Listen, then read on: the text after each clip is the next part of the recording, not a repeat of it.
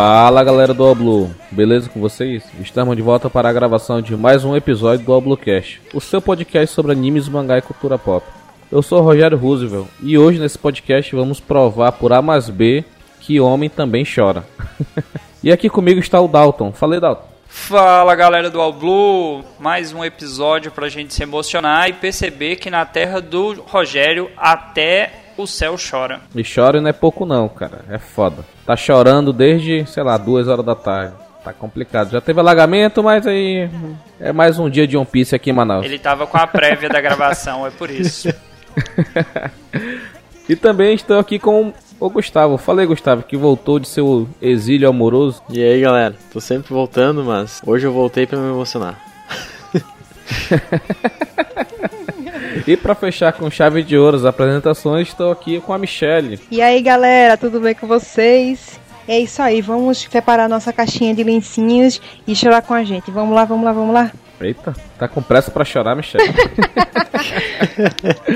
então, pessoal, como vocês podem ter percebido pela nossa apresentação, nós vamos falar de momentos emocionantes, momentos marcantes de One Piece, parte 2. Já tivemos o primeiro episódio dessa série, que foi o longínquo primeiro episódio do, da história desse podcast, nosso episódio piloto, lá de junho de 2017. É, já faz mais de um ano. Parece que, que começamos ontem, né? E esse episódio aqui, a Michelle, ela precisou sofrer um pouco. É, ela teve né? que chutar esse primeiro episódio, que a qualidade do nosso áudio lá do piloto era, não era tão. Não, era, não, não quer dizer que a nossa é excelente agora, oh meu Deus, que coisa maravilhosa, mas a gente vai evoluindo sempre aos poucos e para trazer sempre a melhor qualidade. E esse episódio aqui, a gente, que nós vamos gravar, a Michelle fez uma pauta ó, sensacional. Mas antes de a gente ir para nossa pauta, vamos para a palavra do Capitão Mateus.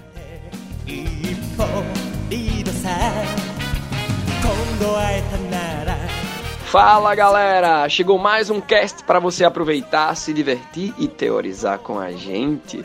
E como foi dito no episódio passado, a melhor forma de você contribuir para que o Oblu continue com todo esse conteúdo é através do Padrim.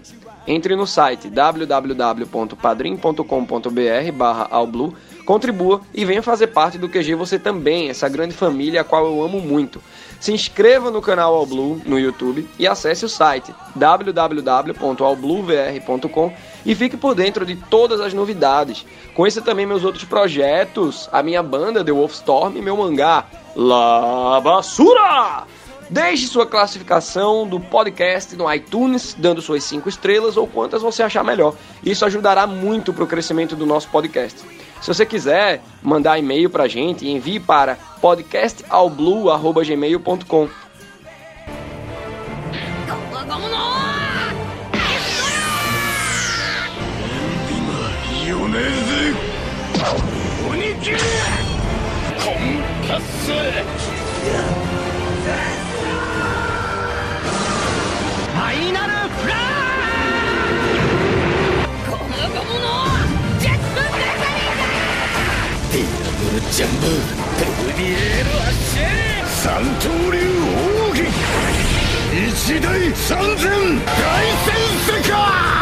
Ao Bluecast.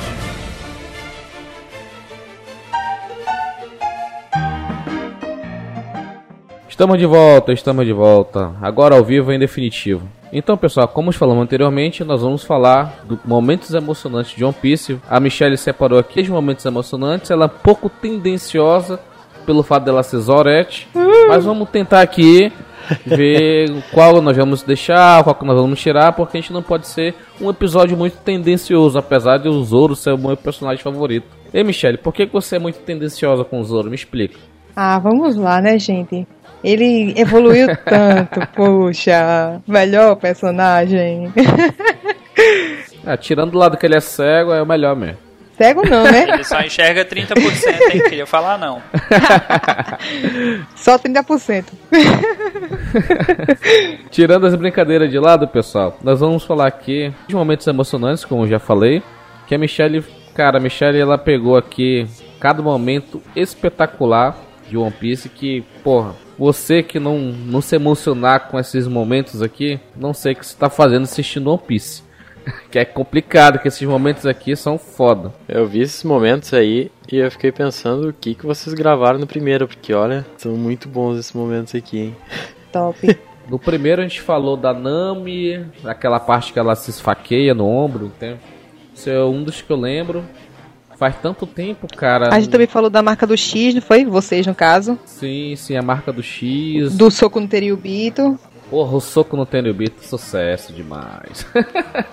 É, a primeira demonstração do Gear Second, Luffy derrotando o Crocoboy em Alabasta e ah, o cara. bando sendo derrotado pelo Kuma em Sabaody. Eita, Lele. Esse primeiro episódio, ó. Tirando o áudio que tá uma merda, é, são grandes momentos que a gente conseguiu falar. A gente conseguiu se emocionar, lembrando, se arrepiar das coisas que. Cara, One Piece é foda demais, cara. E pra começar aqui, vamos falar, cara, esse momento aqui me faz pensar, cara. A gente, às vezes, a gente não aproveita os momentos que a gente tem com os nossos amigos, né? E pode ser o último momento. Às vezes a gente briga, pode fazer alguma outra coisa que a gente pode se arrepender depois. Semana passada morreu um amigo meu do trabalho de consequência de leucemia e cara, parece até mentira, entendeu? Parece mentira que eu falei com ele um dia anterior e no outro dia só soube a notícia, entendeu? É muito complicado e essa, esse momento aqui que a Michelle separou é a última música dos Pirata Rumbar. Vai subir aí esse momento que o Bruno vai fazer edição maravilhosa.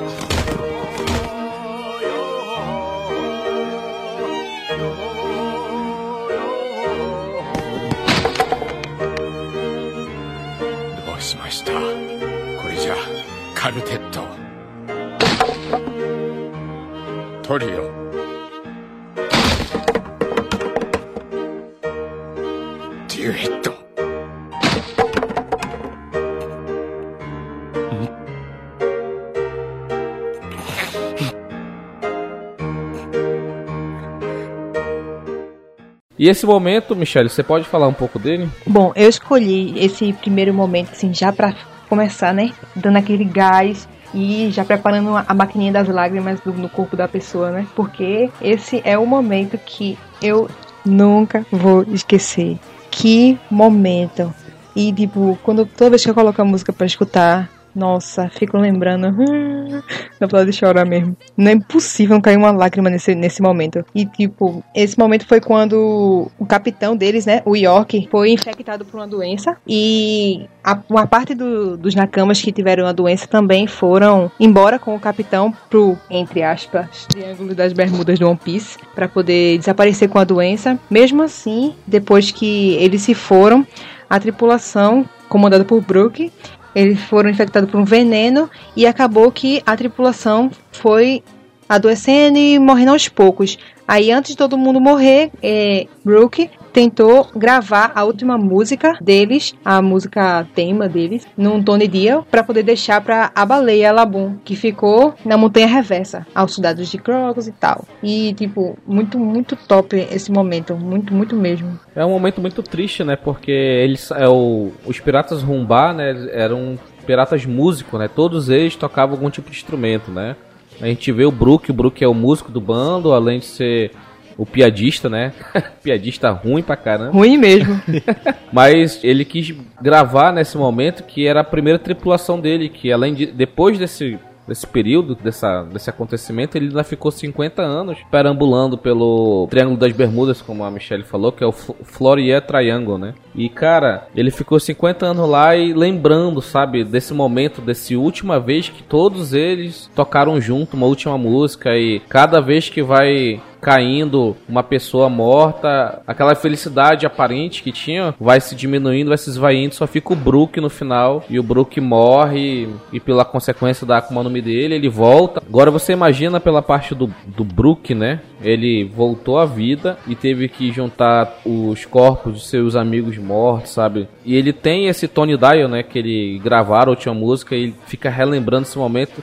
Eu fico imaginando que deve ser muito triste, né? Pro, pro Brook lembrar desse último momento, mas é um momento muito emocionante que a gente vê cada um caindo e eles vão tocando, tentando manter as aparências, entendeu? Eu acho muito foda. E a gente vê mesmo que eles morrem sem arrependimentos. Isso é muito, muito, muito massa. E a música, a música em si, ela é muito feliz, né? Daí, naquele momento, todos aceitaram o que estava acontecendo com eles e, e, fizeram ela ser o mais feliz possível na situação, né? Isso foi muito forte, porque foi que nem o Rogério falou, ela foi num tom de feliz até se tornar melancólica a ponto de acabar com a morte deles. Foi muito pesado. E é no momento que tá passando o, flash, o, o flashback do, do Brook, né? Ele lembra da Labum, aí ele lembra que deixou ela lá e começa a chorar, e no final, que ele tá lá com o Luffy tocando piano, ele, ele fala que ele tá muito feliz de estar tá vivo, entendeu? Ele chora lá, e pô, é, muito, é o momento que ele entra no bando, né? É uma catarse, entendeu? Todo aquele sentimento de perda, de angústia que ele passou, além dos amigos morrerem 50 anos antes, ele perdeu a sombra dele por causa do Moria, e ele lá naquele momento foi a catarse dele que ele lembrou de tudo, da Labum, lembrou da antiga tripulação, lembrou lembrando do antigo, do antigo capitão que eles precisaram abandonar numa ilha para ele morrer sozinho. Então, tudo isso culminou naquele momento de felicidade extrema dele, que ele fala que estava muito feliz estar tá vivo.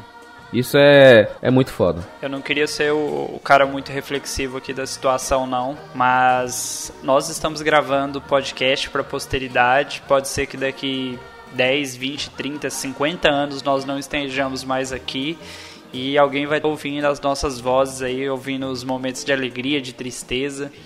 Basicamente foi isso aí que a gente viu, né? A gente viu um pedaço da história do Brook, contando os momentos de alegria com o bando dele, a questão musical muito forte de One Piece, né? A música é muito presente nesses, nesses momentos, nesses instantes de One Piece, e a gente vai percebendo cada um deles morrendo e a música meio que se acabando, morrendo junto com eles. Pesado.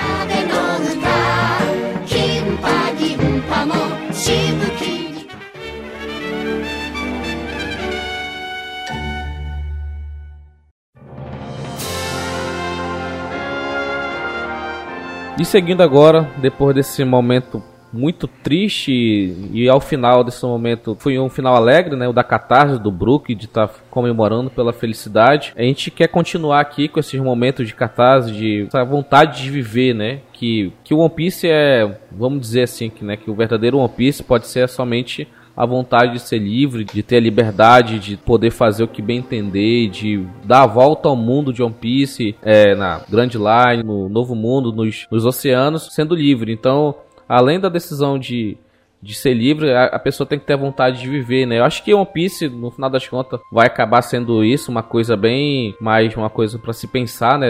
Tipo, dê valor à sua vida. Então, vamos continuar com esse sentimento e falar um pouco do, do momento que a Robin decidiu é, aceitar a ajuda, né? Do Luffy e essa tripulação e aceitar viver, né? Que ela, tava, ela tinha já aceitado a sua morte como inevitável.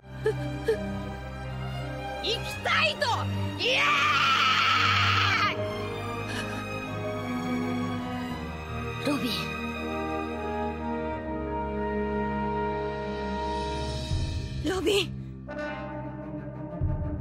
もし本当に少しだけ 望みを言っていいのなら私は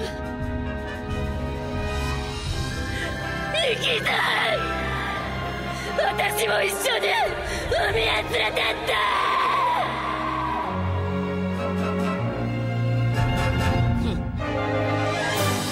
Cara, eu começo perguntando uma coisa a vocês, vocês não precisam nem responder propriamente dito, mas pensei, será que vocês têm amigos, pessoas às quais você pode contar em todos os momentos, momentos de alegria, de tristeza, de dificuldade?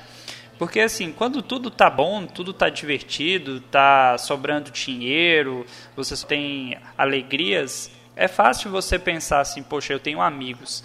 Mas essa parte da história, ela vem mostrar que a Robin, né, uma personagem tão querida aí no anime, tinha perdido tudo. Ela perdeu a família, ela perdeu os amigos, ela perdeu a sua terra natal, tudo foi destruído. E aí nessa parte aí da saga de Ennis Lobby, ela vai ser capturada, né, pela CP9 e ela fica naquela, eu não tenho amigos, eu não tenho família, não tenho para onde voltar, só me resta morrer. E quando ela pensa que, né, só me resta morrer, ela acaba sendo surpreendida porque todo o bando resolve colocar a vida deles em risco para salvar a vida dela. Eles simplesmente declaram guerra contra o governo mundial para salvar ela, porque ela era importante para o bando. Ela era amiga deles. Lá, quando o Luffy conheceu a Robin, ela mesma não entendeu por que, que ele estava tentando salvar ela. Mas o Luffy, né, que é essa cola que gruda todo mundo aí no, no bando, ele vai mostrando que cada um tem sua importância. E aí a gente vê que cada um dos personagens falando para ela por que, que ela é importante, por que, que ela tem que viver, por que, que ela não pode desistir. E a gente vê que ela dá um grito, né? Aquele grito de, de desespero com alegria, não, não, sei bem descrever. E eu quero viver. E é um. Nossa, é um momento assim pesado, cara, no anime. Mais um, né? Só para complementar o, o raciocínio do Dalton, é o sentimento de pertencimento a um local, né? A Robin, mesmo estando já bastante tempo junto, né, com o Luffy, com o pessoal, ela não se sentia pertencente àquele bando. Um pouco ela sentia isso e mas ela se sentia muito feliz de estar com eles porque ela se sentia querida. Então ela ficava numa dualidade, se eu tô com eles eu vou prejudicar, eles vão ser perseguidos por minha culpa e se eu não tiver com eles, eu, eu perco a vontade de viver. Então ficar nessa dualidade. Ela é, é, só, só pendeu pro lado de querer viver foi quando todo mundo foi lá tentar salvar ela. Sendo que ela, ela fugiu, né? Ela se entregou e foi uma loucura pra trás dela, trem do oceano. No futuro episódio a gente vai ter o momento Zoro, trem do oceano, que esse momento também é foda. Mas hoje, nesse momento, para falar da Robin e que, e que cena, né, cara? Que cena é. Na hora que ela. O Luffy fala Robin fala que você quer viver, aí ela tá num momento de escuridão e no anime, tipo, ilumina tudo, né? Então, a voz, a voz chegou pra ela, entendeu? Ela não tava escutando ainda. Aquele diferencial que a gente tem do mangá pro anime, né? Porque o Luffy, a gente sabe que ele grita no mangá, mas quando você assiste no anime, você percebe que ele grita muito. E nesse momento ele grita com ela assim, tipo, fala mulher, fala mulher. É, é bem, bem forte ela se entregou porque ela viu a situação que tava meio. A CP9 já tinha dominado, né? Então ela se entregou sem que ninguém soubesse diretamente. E tanto que a, que a galera toda foi atrás dela, mas não foi algo que foi visível, assim. Ela escondeu isso de todos. Até aquele momento, ela estava protegendo eles e colocando a vida dela abaixo do risco deles de enfrentar o inimigo, né? E eles quebraram isso e, e quando ela grita, todos ficam felizes com isso, sabe? Todos sorriem. E isso é muito, muito massa. Uma coisa que eu percebi nessas cenas foi que essa mesma cena se repetiu tantos episódios que eu fiquei tipo, eu vou secar meu estoque de lágrimas do ano todo. Não, tem, não é possível.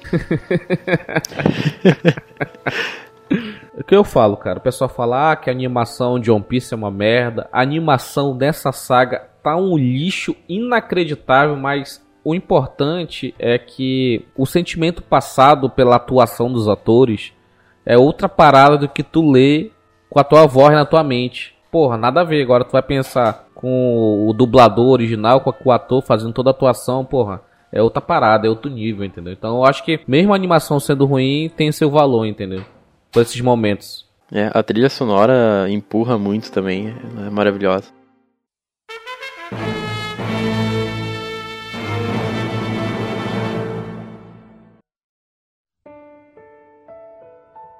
Então, depois dessas duas cenas que veio, com certeza veio a mente de vocês, que foi duas cenas emocionantes demais e, cara, segurar a lágrima nesses momentos é, é difícil, cara. A gente, a gente que é homem, sua muito nos olhos nesse momento, cara. Sai um suor que a gente não tava esperando, entendeu? É complicado. e Nada melhor do que lembrar de, desses momentos é ver que quando você tem uma pessoa que você pode contar, uma coisa que o Dalton falou anteriormente aí, quando você tem uma pessoa que você pode contar e que aquela pessoa vai te apoiar, apesar de, de ela até ser um pouco mais fraca, mas ela vai estar tá lá mesmo no momento mais difícil para poder te apoiar, é, é, é a cena do Zoro recebendo os danos do Luffy lá em Thriller Bark. Ele tava jogado, destruído, mas mesmo assim ele, o Luffy vai ser rei dos piratas e deixa que eu receba o dano dele e tal, não sei o que. Aí vem o Sandy, cara, é muito foda. E, porra, o Zoro recebendo os golpes. Aquele vocês se lembram daquele, daquele mínimo esforço lá que o Kumo mandou pra ele? Só uma gotinha, o, o, o Zoro quase morreu, cara. Agora como que ele ficou vivo depois de todo aquele dano que aquela forma de pata de urso que tinha lá, cara. É muito foda. 何もかも無事なわけねえあの野郎はどこだいた脅かしやがっておいあの七部会どこに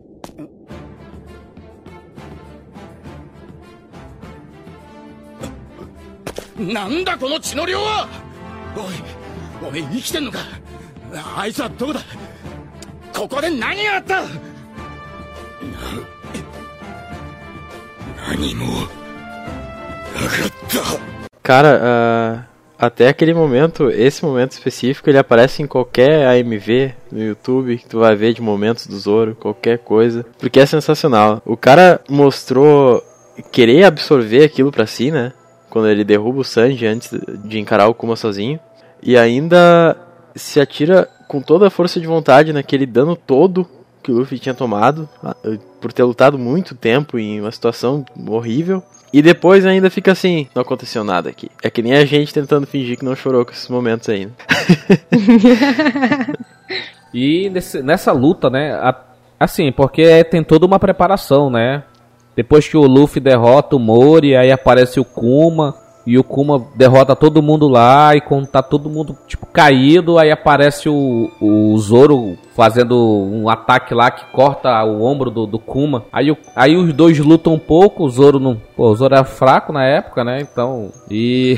e chega nessa cena, cara, que ele desiste, é porque a gente vê que o, o Zoro ele tem um sentido muito de, de respeito com o capitão. A gente viu isso em, em Enies Lobby e Water 7, né? no, no lance com o Zop. E tipo, esse sentido, né, do Zoro, muito samurai, né? Muito segue o Bushido, né? Toda esse, essa coisa dele de seguir a regra. Ele fala, né? Acho que é nessa cena que ele fala que é a, o objetivo dele de ser o, maior espadachim do mundo se ele não consegue nem ajudar o capitão dele ser o rei dos piratas, entendeu? O que, que é a ambição de um espadachim se ele não consegue nem ajudar o próprio capitão? Então o Zoro ele, ele faz de tudo, né? Ele, ele acredita muito no Luffy, entendeu? E essa é uma, um dos momentos que ele demonstra essa, esse respeito que ele tem pelo capitão, que ele fala que ele vai rei dos piratas, leve minha vida, porque esse, esse aqui você tem que deixar que ele vai fazer diferença no mundo, entendeu? Então o Zoro receber esses danos do Luffy, putz, é uma, é uma prova de, de respeito que ele tem muito grande com o Luffy, cara. Isso é muito, muito único. Eu acho que é por isso que eu não consigo me identificar com, com o Zoro. Porque o Zoro é aquele personagem reservado. Ele é bem na dele, você vê que ele participa do bando, ele conversa com todo mundo, mas ele não, não demonstra, sei lá, certos tipos de sentimento, ele guarda mais para ele. Tanto que essa parte específica da história acontece num local que não tem mais ninguém além dele e do Kuma. Você percebe que ele passa por tudo isso ele sofre, né? Ele recebe toda essa dor aí e ele não está fazendo isso na frente de ninguém, ele não está querendo que ninguém saiba, que ninguém veja que aquilo aconteceu. Tanto que quando ele é encontrado, ele está todo ensanguentado, ele está praticamente morto. E ele fez aquilo ali pelo capitão, pelo respeito que ele tem pelo Luffy, né? Porque não é só o amor de amigo, tem um respeito muito grande envolvido. E ele fez isso sem que tivesse, vamos lá, nenhum reconhecimento da galera, sem buscar ah, algo a mais.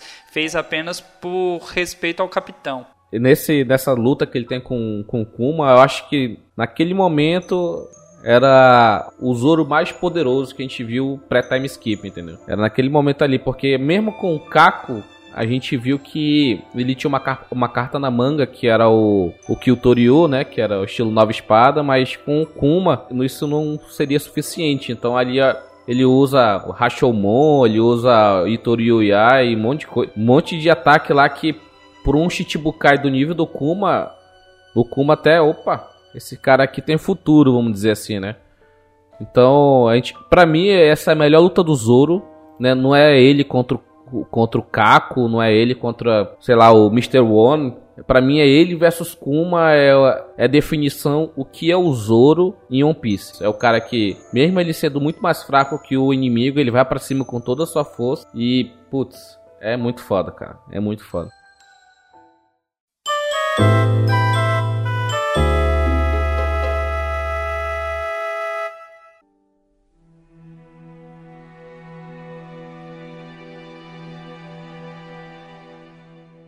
Então, pessoal, continuando aqui, o nosso próximo momento escolhido para esse episódio que está sensacional. Eu tenho certeza que o Bruno tá fazendo um excelente trabalho aí com a trilha sonora para deixar todo mundo no clima de choro, para sair daqui, sei lá, ir para assistir esses episódios novamente, porque é uma coisa a gente escutar um podcast que a gente está comentando sobre esses momentos, e outra coisa é você assistir e se sentir mais uma vez aquele arrepio na espinha e sentir o suor saindo dos olhos, entendeu? É muito foda. e esse momento aqui, cara, é digno de prêmio para atuação dos atores, né? Que é sem sombra de dúvida a gente vê isso em One Piece, né? Em, em obras, né? De entretenimento. A, o, o trabalho de dublagem ele é muito importante em animação e, e filme, em filmes até os dublados, né? Português que é uma diferença tu ver o One Punch Man e ver, sei lá, o Bleach dublado, que pô, são duas coisas completamente diferentes. O Bleach é horrível. e a gente vê que o trabalho da dublagem é muito bom, cara. E nesse episódio aqui a gente é, é mesmo estilo da Robin lá. O, o trabalho da, do dublador, do, do Seiyu, né, que o pessoal fala, né, que é o dublador oficial lá do japonês, e cara, é muito foda, que é aquela cena que o Luffy, é, o Shanks vai salvar, o, é a cena que o Shanks vai salvar o Luffy e, e por incrível que pareça, um Yonkou, que tem hack do armamento do rei e afins, perde um braço. Zero.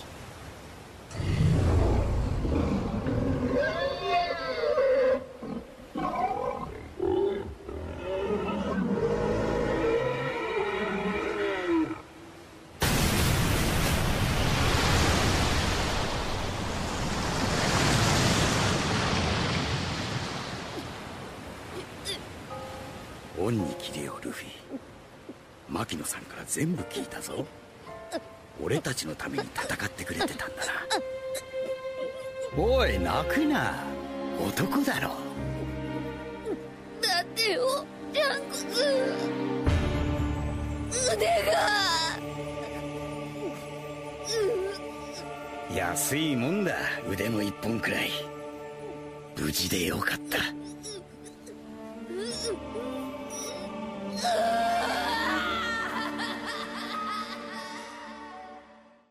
Apesar de, desse meu clima sarcástico, é porque eu fico muito.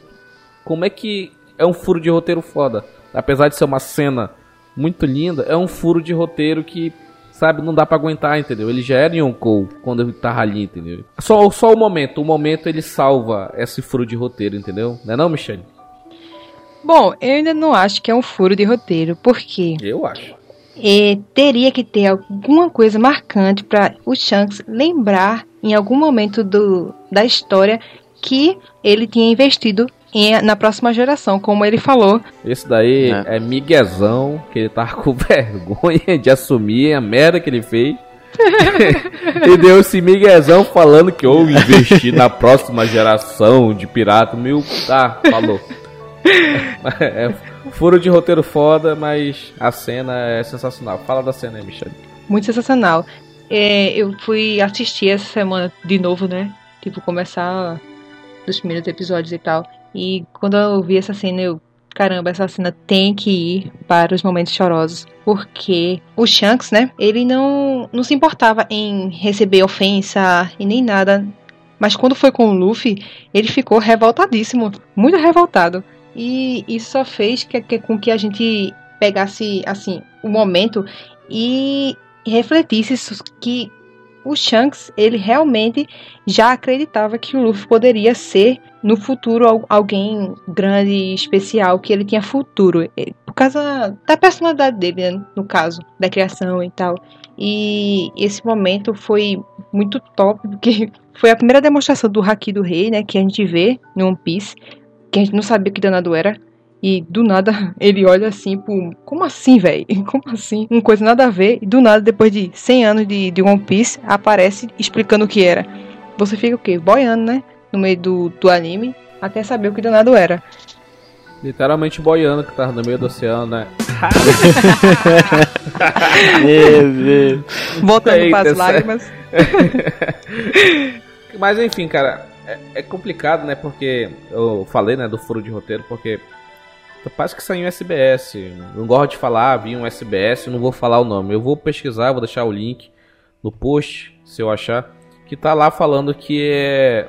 Eles gerem Yonkou, entendeu? Então, cara Yonkou sem hack do armamento, né? É complicado, entendeu? Eu sei que naquela época não tinha o conceito do hack do armamento, não sei o que, mas, pô, é, é difícil de tentar explicar, entendeu? Um negócio desse. Pra alguém, vai explicar pra um, no, pra um novato, um que tá querendo começar a ver One Piece. Não, esse cara aqui é porque ele perdeu o braço. Ah, não, que ele. Foi, aconteceu isso, isso e assado.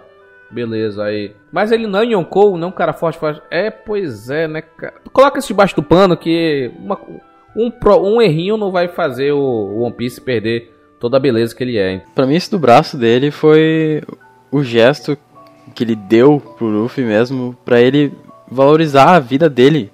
Que, a vida dele vale mais do que o braço de um pirata que ele admira muito. Uh, no sentido de, cara, tem que ficar vivo, ou coisas do tipo assim, que fizesse ele amadurecer de certa forma, a, a ponto de que ele fosse se tornar o pirata que ele é, né? Por isso que eu acho que ele fala que ele apostou na próxima geração foi pro Luffy em si do que pra realmente não foi só uma aposta, né? foi um crescimento pro personagem principal da obra. Foi, foi uma forma de, de ensinar, né? Eu entendi o que você, você quis falar, olhando por esse lado mesmo.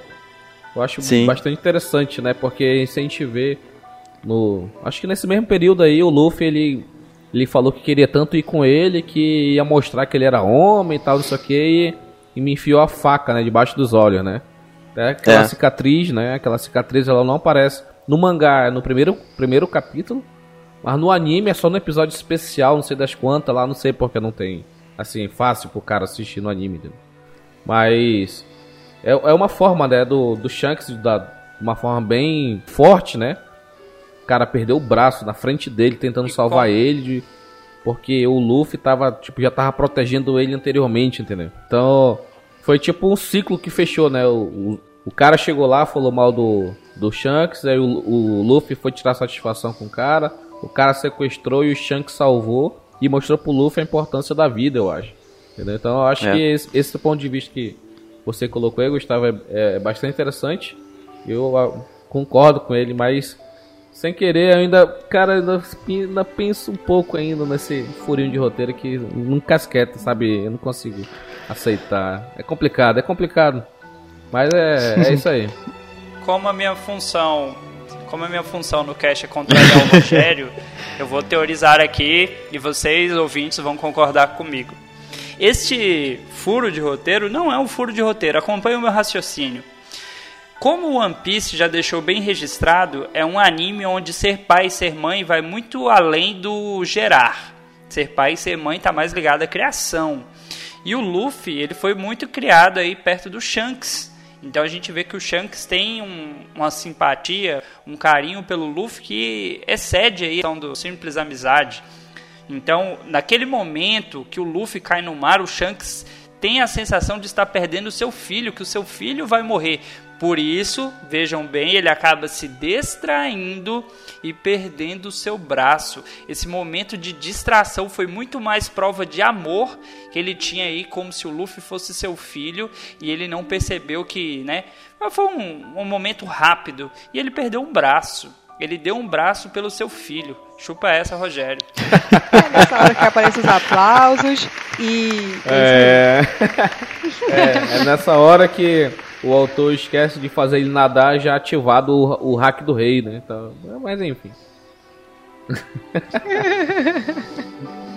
o cara. Mas venhamos e convenhamos, se vocês analisarem, em One Piece tem muito disso de esse sentimento que as pessoas têm umas pelas outras. Veja o caso da Nami mesmo, que a mãe não era mãe e o Luffy, que foi criado mais pelo Garp do que por outras pessoas, ou até mesmo pelo Shanks, e mostra que esses personagens têm uma ligação muito forte, e em alguns momentos eles acabam arriscando a própria vida para salvar, né, uma outra pessoa. É um sentimento bonito que é demonstrado no anime. Sinto ter que lhe corrigir porque o Garp quase não criou o Luffy, foi a Dadan, essa mulher guerreira, mulher forte que fez a diferença na vida desse moleque. Guerreira Da vida hein? de três moleques. Um, capitão de frota do Barra Branca. o outro é, vice-líder do exército revolucionário e o Encanador. outro futuro rei dos piratas. Porra, meu irmão. Essa mulher é foda, meu irmão. Já, Dalton. Agora que entra os aplausos. Ah, tá dando, tá dando. Que a galera vai à loucura. Não, eu acho que se não tivesse o, o braço doado ali mesmo, o Luffy podia se jogar ao mar com a idade que ele tava e. É, de qualquer jeito, né? É, e já era, né? E o mais importante, né, Gustavo, foi o, o, o pós, né, que ele deu o chapéu, né, que era o símbolo, era o tesouro, né, do Shanks, né, e era um símbolo de, É. de reconhecimento, né, do Shanks pro Luffy, pra, olha, você vai ser uma coisa grande no futuro, agora, nesse momento, tá aqui o chapéu, quando você for grande o suficiente, você venha comigo e devolva. Então é, é um- uma forma mais de ligação muito mais profunda, né? Além do braço, claro que, porra, mais ligação do que essa é, é foda, mas o- a simbologia, né? Do chapéu também é muito importante. E também, né, se o Shanks tivesse os dois braços, a gente não ia teorizar tanta a força dele, né? Se ele tivesse dois braços, tem uma, tem uma teoria, só um off-topic aí. Tem o, o Thiago Rodrigo, né, do QG, ele tem uma teoria do NKS. Não vi, é não. que todo NKS é, é, é do mal, entendeu? É Shanks, ó, Shanks NKS, né? Aí tem o Basil Hawkins. Aí os caras, ele teorizou lá que o Shanks é inimigo, desde aquela cena que ele tava lá com o Gorosei. Nada a ver. Isso é Roger Cheiradão, cara. É, tem que Parte ter três, no Roger já. Cheiradão. Parte 3.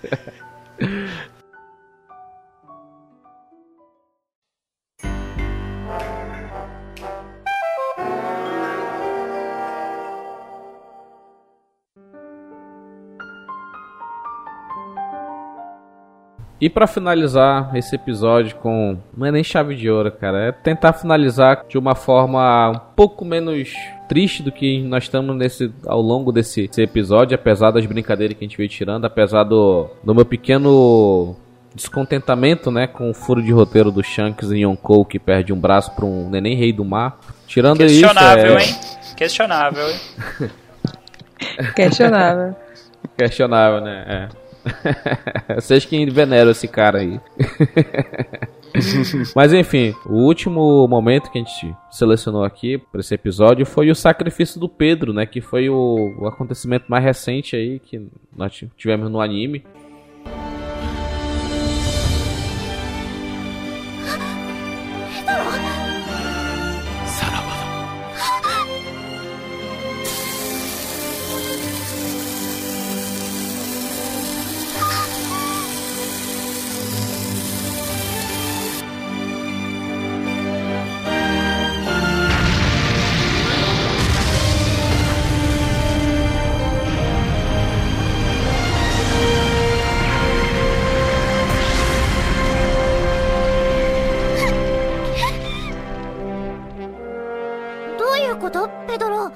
Foda, cara. O, o sacrifício do Pedro, né? Que ele já tava praticamente morrendo, né? Que ele perdeu 50 anos, né?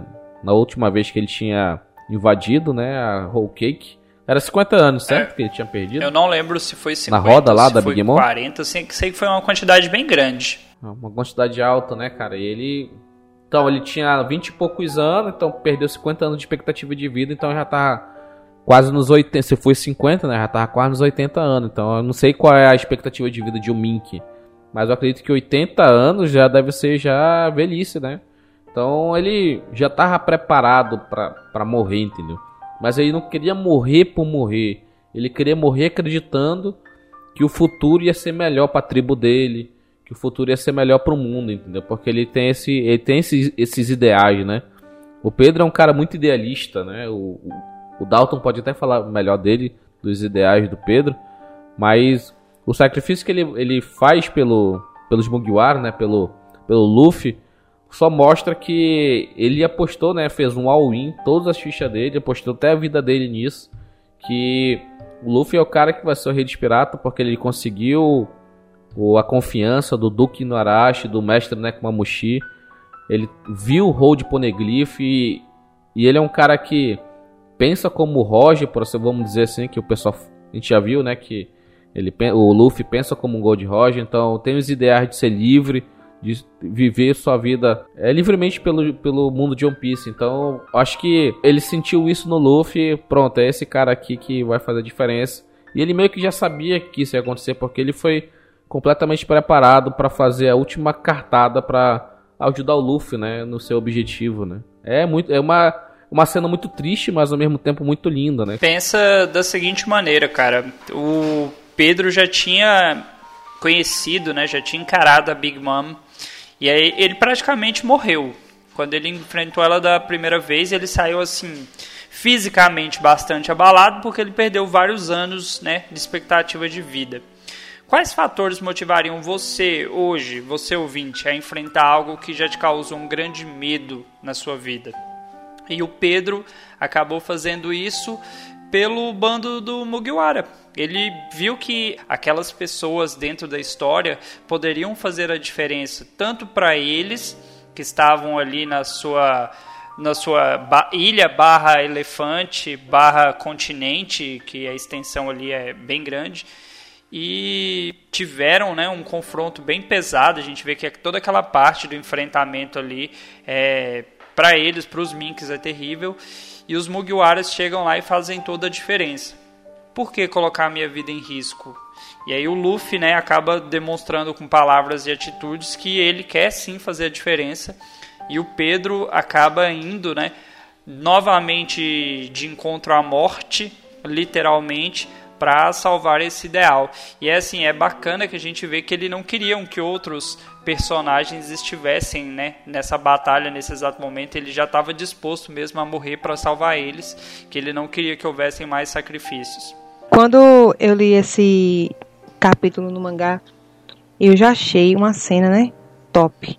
Mas quando saiu no anime, e vi todo o flashback, a música e todo o ambiente, a cara da Caroto, muito fofinha, por sinal. E ela chorando e se expressando foi muito, muito mais emocionante, assim, sabe?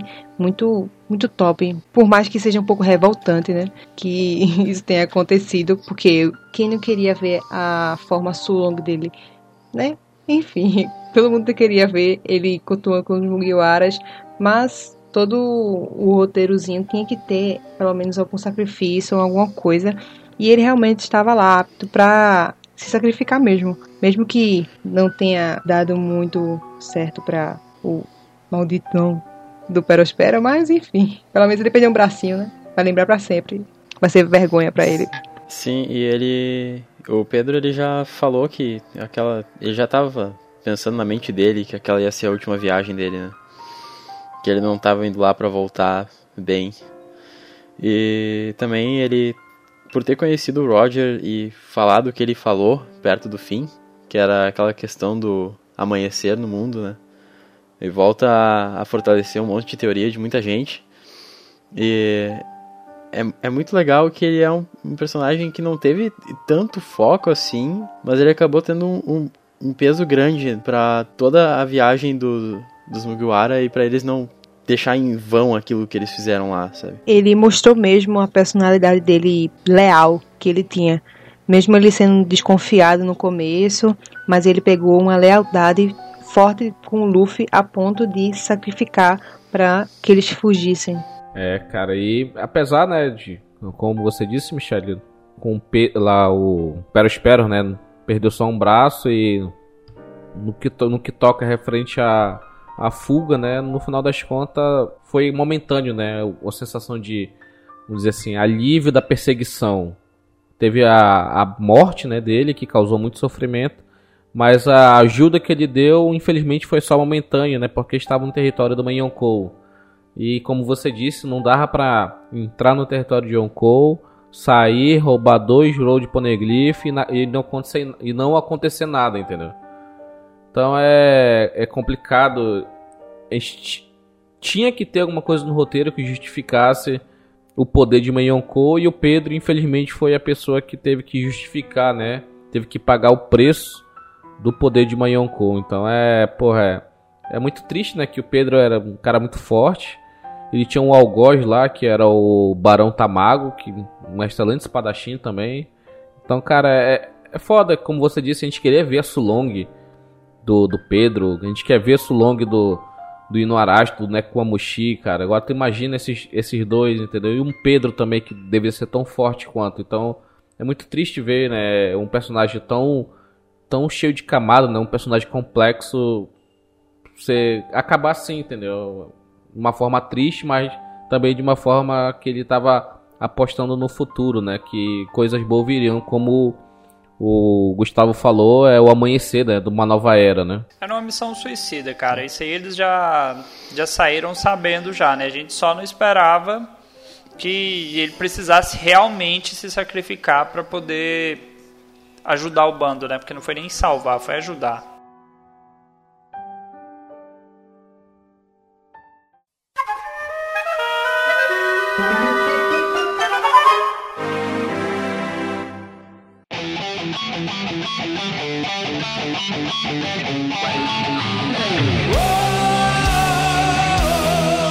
Ai, ai, é pessoal, é nesse clima de, de tristeza que a gente chega ao fim de mais um episódio aqui do Bluecast, mas no final das contas a gente viu que o sentimento de, de viver, né, de ter coisas boas no futuro, além da tristeza dos momentos, a gente vê que no fundo era a vontade de viver que estava dirigindo né, essas pessoas, estava comandando as ações de cada uma. Então é. One Piece é isso aí, cara. One Piece é lições que você tem que ver One Piece não somente com a ótica de uma obra de entretenimento. Se você abrir um pouco mais a sua mente, você vai ver que One Piece tem muitas mensagens, muitas mensagens boas que se as pessoas seguirem, teremos com certeza um mundo melhor, entendeu? Então, assista One Piece com um outro olhar, com um olhar mais crítico a, as coisas que o Oda coloca na obra. Então, o Dalton pode até quiser comentar um pouco sobre isso. O Dalton também é um cara bastante gabaritado para falar esse tipo de assunto. É, pessoal, eu gosto muito da, da questão dos animes para essa questão da reflexão.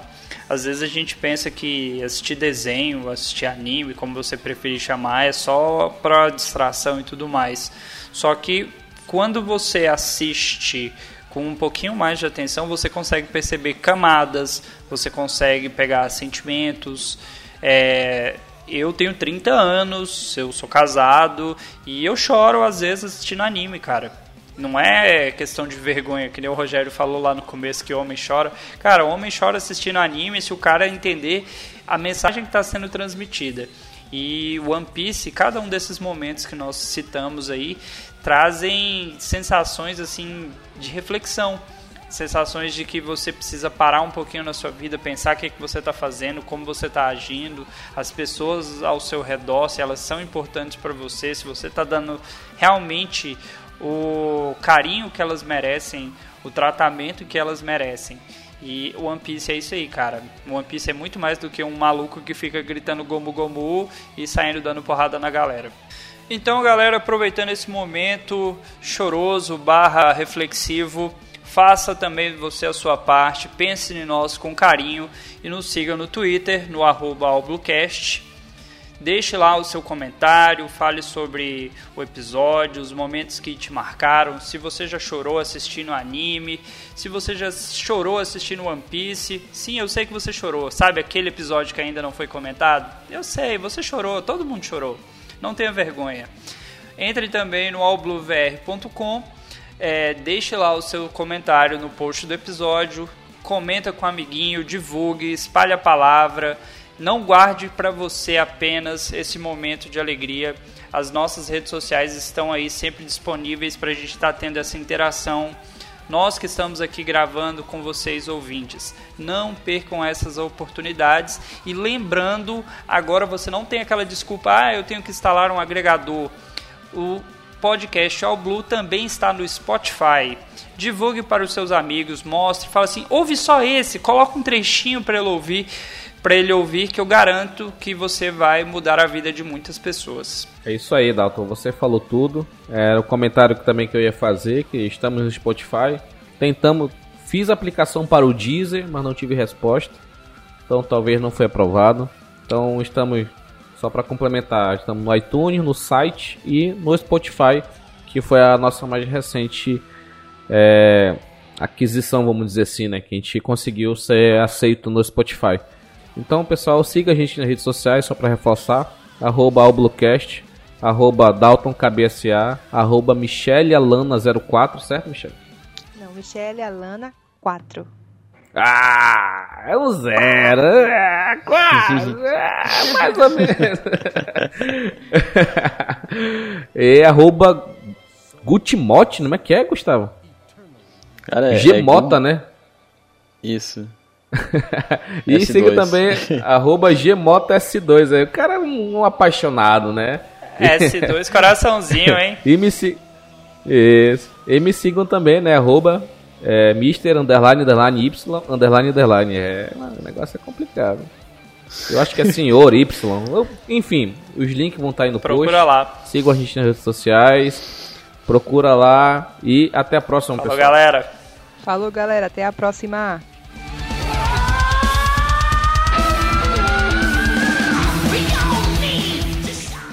Só uma observação. Eu estava no mute há quase 5 minutos falando sozinho e sem entender porque que vocês não deixavam eu falar. o idiota Coitado. falando no mute aqui. Detalhe. Até falar um negócio pro Bruno. E Bruno, esses, esse momento que eu falo uma coisa pra comentar, pra, isso tu pode cortar, tá, Bruno? Tu pode mutar Você isso. fica quebrando a quarta, a bem- quarta parede pra de- aí conversando com o isso. editor. Para com isso, cara. Isso é muito Black Mirror por cara.